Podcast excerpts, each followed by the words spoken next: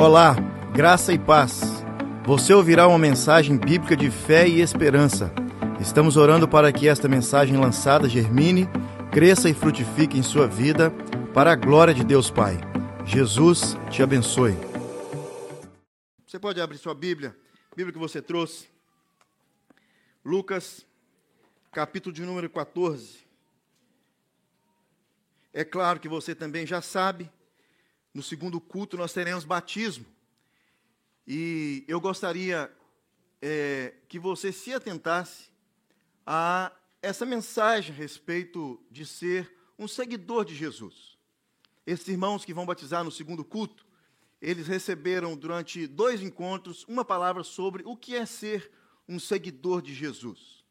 O que é estar junto com outros irmãos seguindo Jesus, agora com uma responsabilidade de ser discípulo de Jesus.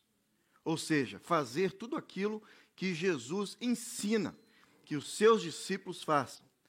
E aqui nesse texto que vamos ler, Jesus, o próprio Jesus, ele estava junto com um grande número de pessoas, uma multidão. E ele estava preocupado com essa multidão. Porque muitos desses que estavam ali andando atrás de Jesus, eles ainda não eram seguidores de Jesus. Gostaria que você ficasse com esse texto aberto, capítulo 14 do Evangelho de Lucas, versículo 25 até o versículo 35. Mas antes de ler esse texto, eu gostaria que você se atentasse a isso. Olha, ser um discípulo é seguir a Jesus. Ser um discípulo é seguir a Jesus. Seguir a Jesus tem um custo, e o próprio Jesus nos diz aqui nesse texto qual é o custo de seguir a Jesus? Você sabe qual é o custo de seguir a Jesus? Te avisaram no dia que você entregou o seu coração, aliás, antes, né?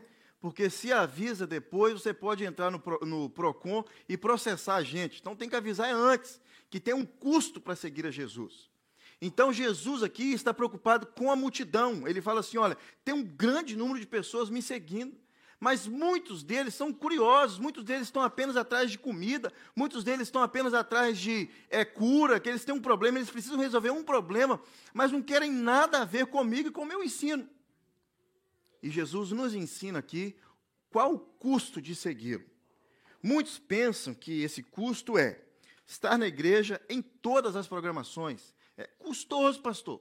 É custoso largar o trabalho mais cedo, para estar na igreja pelo menos três vezes na semana. Custa caro. Muitos pensam que o custo de seguir a Jesus é ser alguém que exerce uma função na igreja, um ministério na igreja, que vai arrancar dele, arrancar dele tempo, vai arrancar dele sabedoria, vai exigir dele uma, uma, é, um exemplo como um líder na igreja. É um custo para muitas pessoas. Muitos pensam que esse é o custo.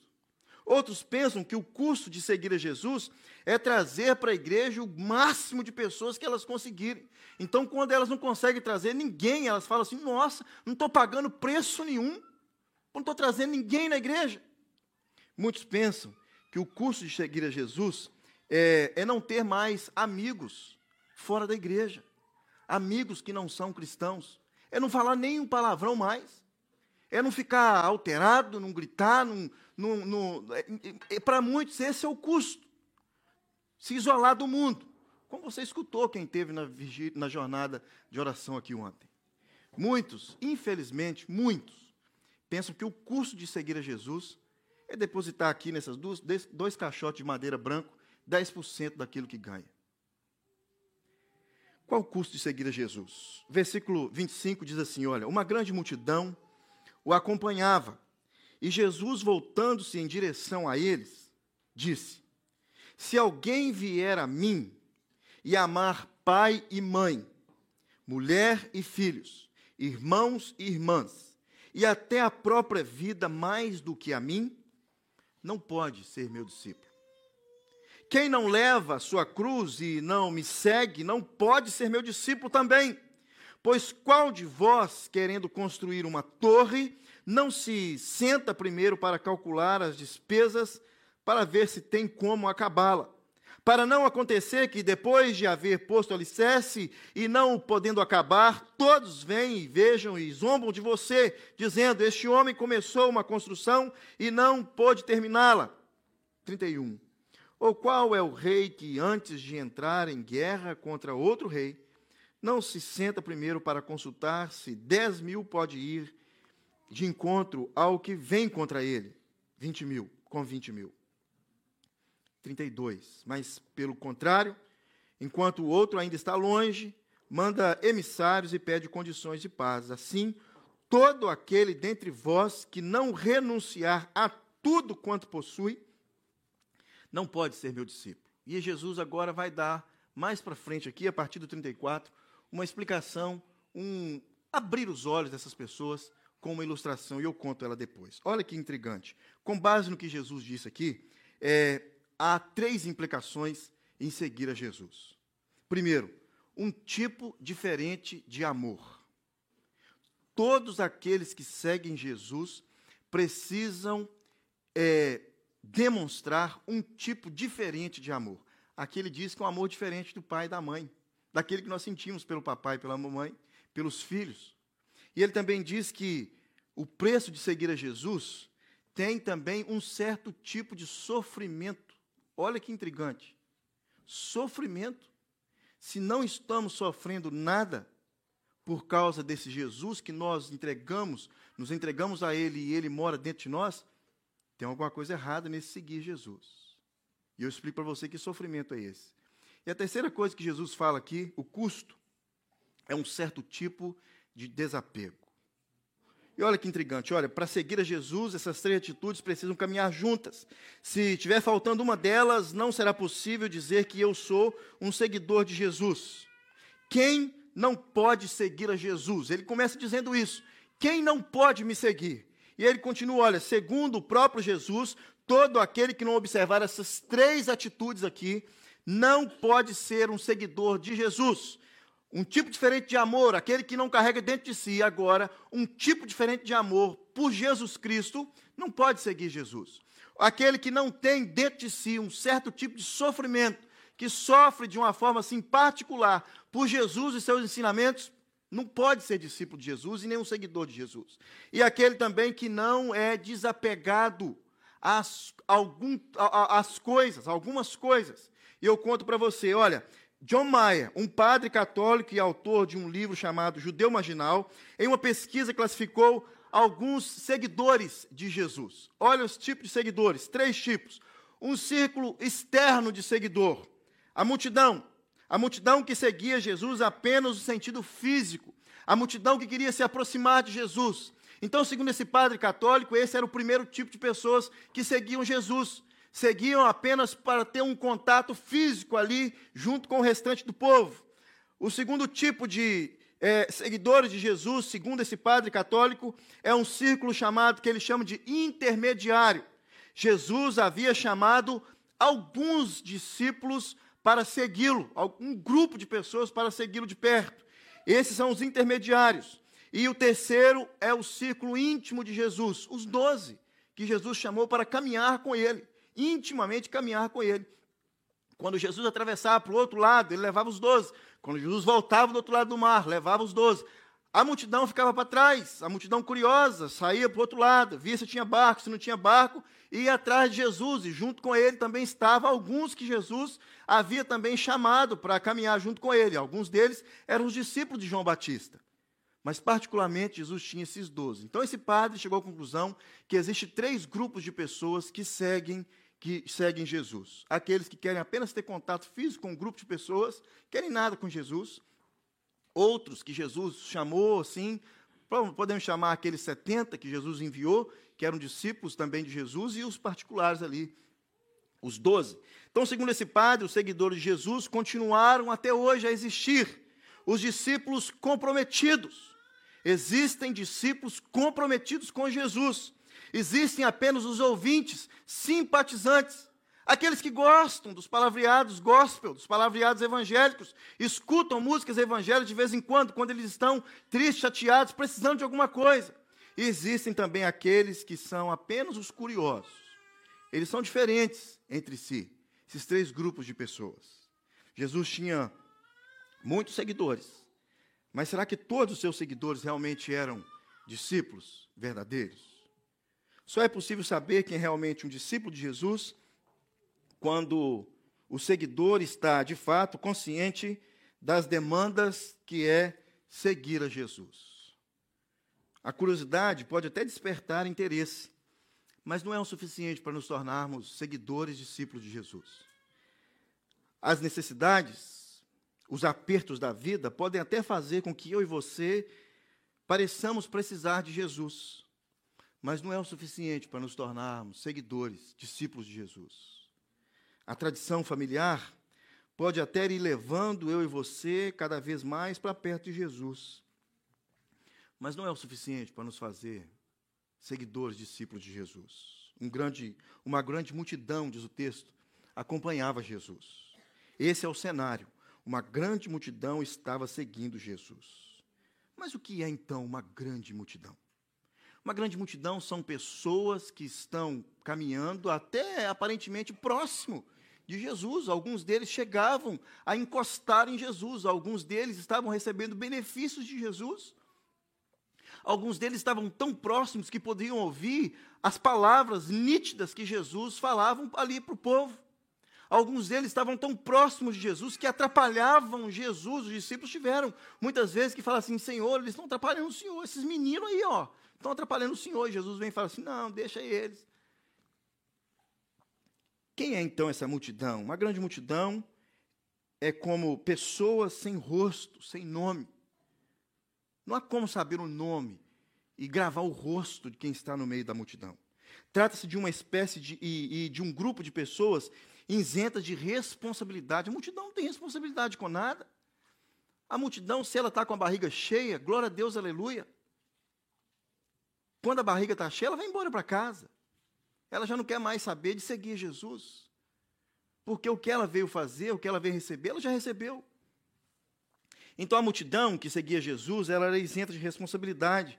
Elas é, não tinham relação nenhuma com Jesus e com o seu ensino. Jesus estava procurando, então, é, é, Jesus estava preocupado com a multidão, isenta de responsabilidade, que estava o seguindo. A grande multidão é o exemplo de que é possível seguir Jesus sem compromisso, ou seja, sem levar em consideração o custo de seguir a Jesus. É óbvio que Jesus não estava interessado no mesmo tipo de seguidores como os youtubers de hoje, não é? Ficam lá louco. Que dia que foi? Segunda? Que deu um pane aí no. no eu mandei mensagem para você na hora e recebemos um monte de mensagem. O que aconteceu com o WhatsApp, com o Instagram da igreja? O Instagram da igreja ficou, acho que três horas fora do ar. Aí fui pesquisar, fui pesquisar, pesquisar. Era uma pane normal que estava acontecendo. E tinha nada a ver com a política do domingo anterior, nada a ver. Eles nem conhecem nós para bloquear o nosso Instagram? É, ué. E nem tem assunto nenhum político lá. Bloquearam o Instagram da igreja e depois voltou. E quando voltou, fui ler as mensagens da, da, na, na internet. Muitos perderam não sei quantos milhões de seguidores com essas três, quatro horas. O Instagram ficou fora do ar. Mas não é esse tipo de seguidor que Jesus está procurando. A manutenção da é, do anonimato é o que faz de qualquer multidão um lugar confortável para aqueles que desejam seguir Jesus sem compromisso. É isso que Jesus estava preocupado: o anonimato das pessoas, o compromisso que eles não tinham com Cristo. Eles estavam vivendo ali às sombras de alguém. Eles não tinham compromisso com Jesus, eles queriam apenas ver o que estava acontecendo, curiosos apenas. E deixa eu revelar uma coisa para você. Eu não sei se você sabe, mas eu cheguei aqui nessa igreja eu acho que primeiro de que só menos do que a Tiene e do que o Nilton. Quando eu cheguei nessa, aqui na igreja, nem era aqui, era ali em cima na Sancler. Esse lugar aqui era um banco, tinha as divisórias, e nós vimos aqui depois da aula, no meu caso eu estudava ainda, depois da escola, para ajudar a demolir tudo aqui, transformar isso aqui, tentar transformar isso aqui numa igreja. Conseguimos, né, Nilton? Estamos aqui até hoje. E você é beneficiário disso.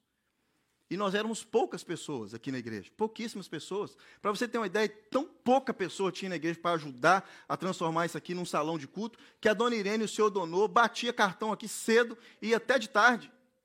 Coisa que se hoje, fosse hoje, não tinha necessidade deles, deles estarem aqui. E eu percebo uma coisa nesses quase 25 anos, aqui dentro dessas quatro paredes. Aqui dentro da Igreja Vida Nova, é o pior lugar para um crente ser sem compromisso nenhum. Pior lugar. O pior lugar, aqui não tem multidão. Aqui todos nós conhecemos todos. que todos nós sabemos quem são todos. É claro, hoje, numa proporção um pouco diferente, mas nós sabemos quem é quem aqui.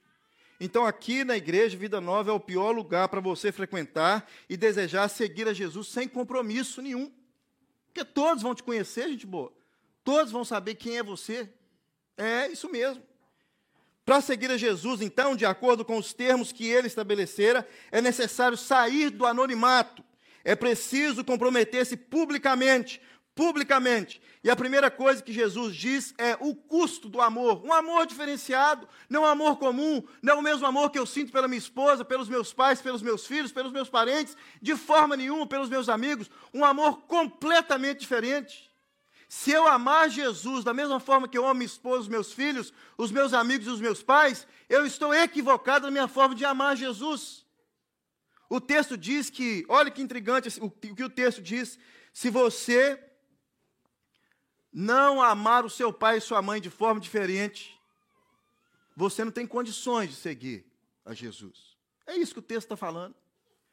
A primeira demanda, então, do seguidor de Jesus é o amor.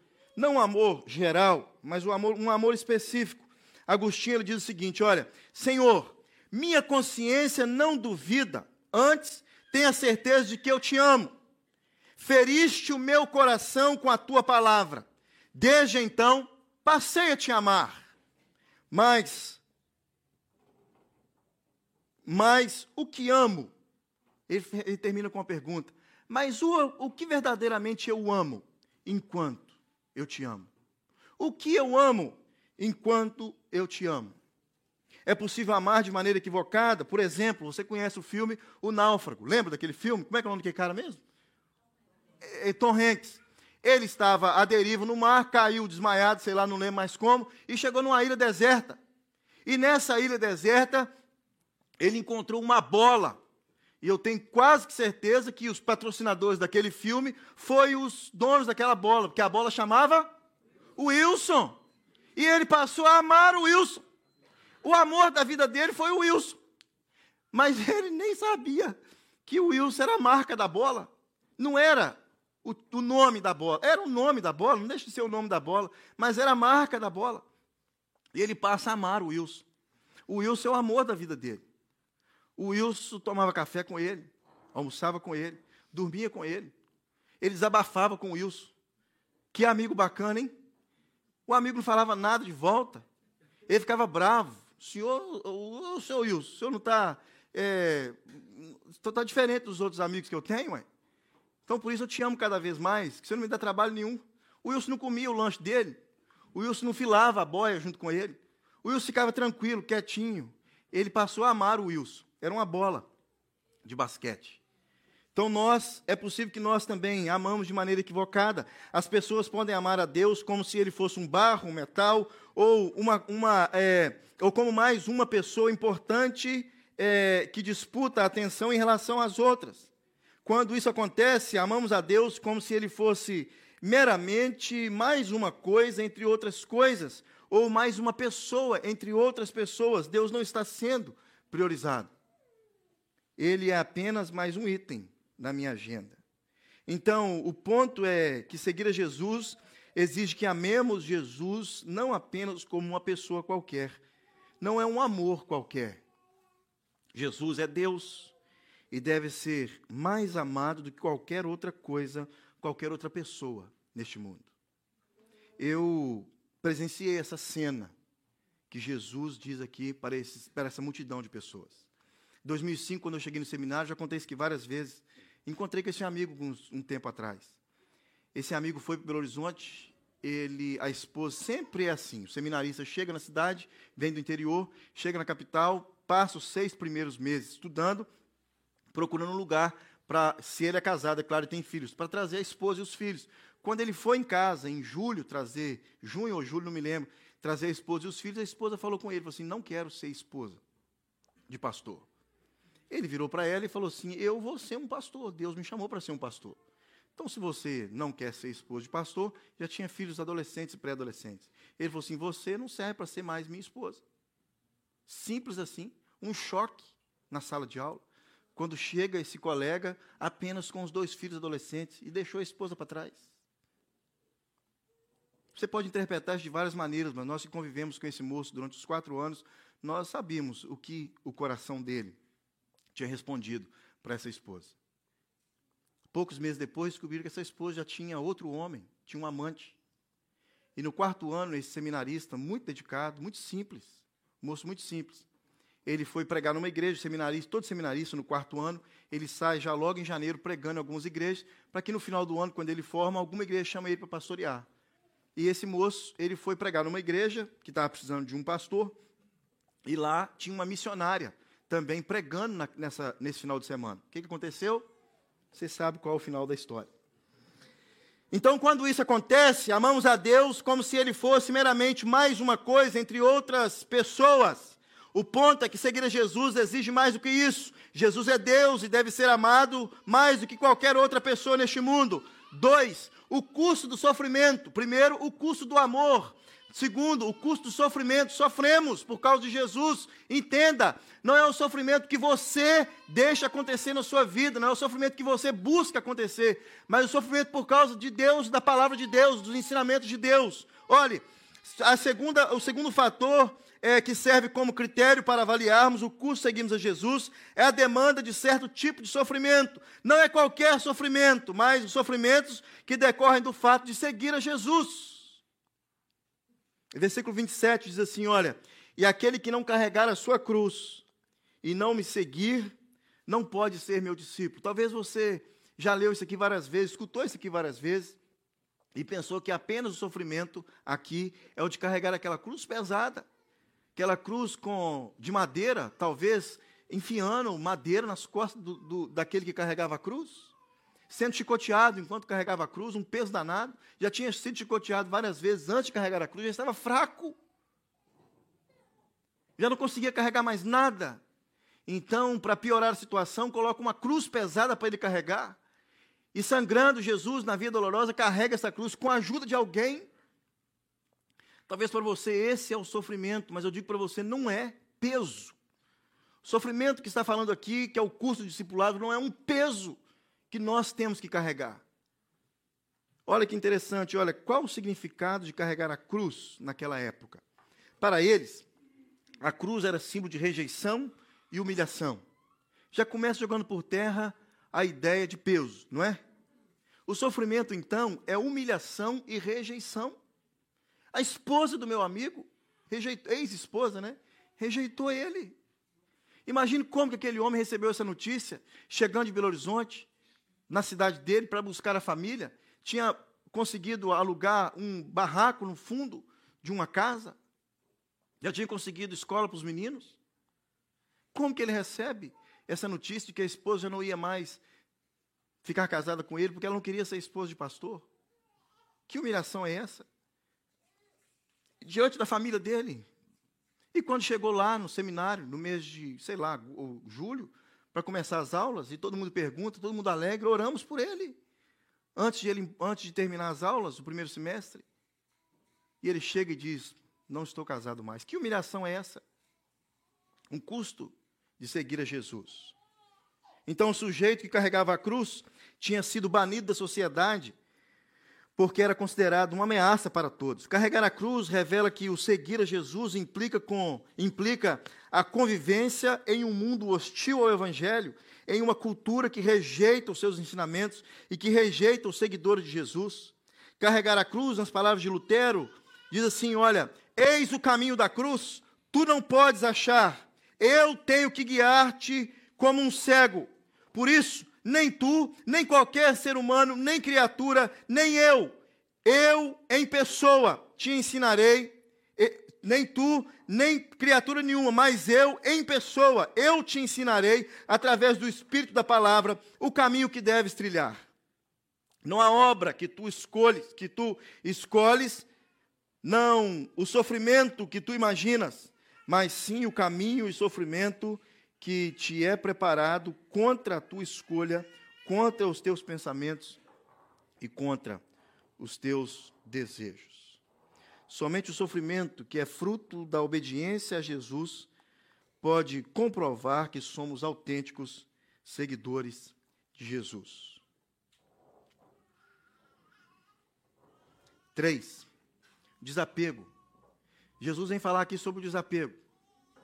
Os vínculos com os quais possuímos são potencialmente a razão, o vínculo com as coisas pelas quais possuímos são potencialmente a razão pela qual muitos são incapazes de seguir a Jesus. Jesus encontra com um jovem rico, lembra? Lembra qual foi a reação desse jovem rico quando ele perguntou a Jesus como trilhar os caminhos de Jesus? Como alcançar a vida eterna? Os discípulos de Jesus são como plantas que foram removidas com raiz de sua cultura egocêntrica e que, em seguida, foram transplantadas para a cultura cristocêntrica do reino de Deus. Jesus nos tirou com raiz e tudo deste mundo. Não fisicamente deste mundo, mas a nossa mentalidade já não é mais a mentalidade deste mundo. Neste mundo, todas as posses são, meras, são mera ilusão. Não possuímos nada daquilo que dizemos possuir, tudo é dádiva de Deus. Tudo que temos vem de Deus e é para Deus. Essa é a grande diferença entre um cristão e um materialista. O apego que temos pelas coisas que nos custa a vida é o que nos define. O que nos define é o apego que temos pelas coisas que custam a vida. O que custou a vida para você? O que custou a vida para você? Jesus Cristo, nosso Senhor, pagou um preço muito alto naquela cruz por mim e por você. Custou vida. Custou vida.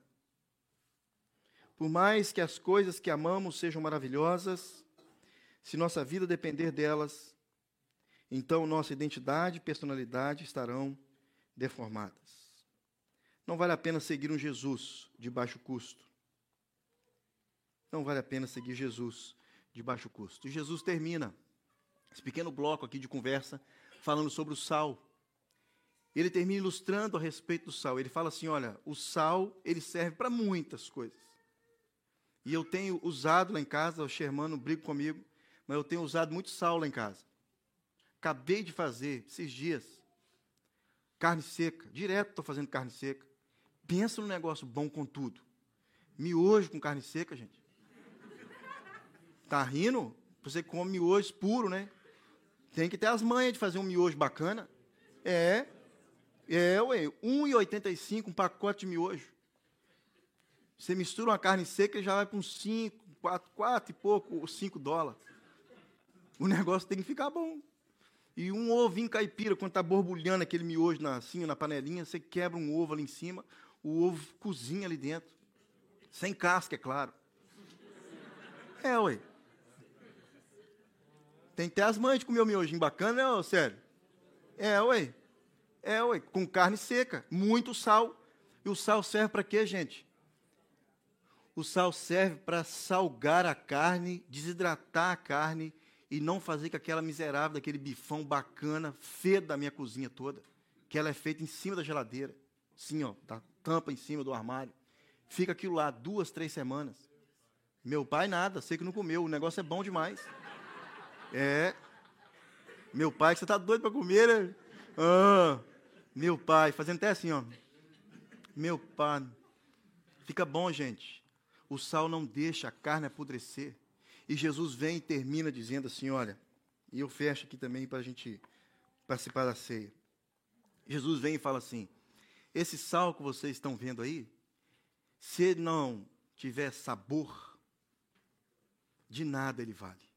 Ele vai continuar sendo sal, transparente, muitos deles. sal rosa do Himalaia é o bacana. Sal rosa do Himalaia, caro para danar. Não dá para fazer carne seca com ele, não. O salzinho grosso, sal de parrilha que eles falam aí, o chique que faz churrasco, ele continua sendo, sendo a mesma coisa, do mesmo jeito, mas sem sabor. Ele não vai prestar para nada. Jesus termina falando isso. Nós não lemos essa parte, mas Jesus termina falando isso. E o que ele está dizendo é: olha o seguinte, essa multidão que está me seguindo aí, se eles não se atentarem para esse amor diferenciado, diferente de amar pai, mãe, filhos, esse sofrimento, que é também um sofrimento diferenciado, não é um sofrimento que eu causei com as minhas próprias mãos, mas é um sofrimento de seguir a Jesus, de pagar um preço por seguir a Jesus. E o desapego Desapego não que você vai vender tudo que você tem, se você está acompanhando a leitura bíblica, você está chegando em Atos essa semana, na próxima semana. E você percebe como que eles vendiam tudo, tinham tudo em comum. Não é isso que o texto está falando. É você ser realmente um seguidor de Jesus, custe o que custar, mesmo que você tenha que perder. Aliás, você não perde nada, porque nada é seu, é dádiva de Deus. É dádiva de Deus. Amor, sofrimento e desapego. Cabe aqui perguntas, não cabe? Eu estou realmente amando o meu Senhor? Ou estou apenas no meio da multidão? Eu estou realmente é, sofrendo alguma coisa por causa do meu Senhor? Ou estou apenas caminhando no meio da multidão? Eu estou me desapegando de algumas coisas por causa do reino de Deus? Ou estou cada vez mais me apegando às coisas e me esquecendo, com menos tempo? Não é assim que a gente fala, escuta por aí? Tem tempo para nada, pastor. O verão está chegando. Nossa, já pensou? Pensa aí tem tempo mais para nada. Não dá para frequentar a igreja durante a semana. Desapego. Você pode fechar os seus olhos. Com seus olhos fechados, você vai fazer essa oração. Os meninos do louvor aqui, por favor.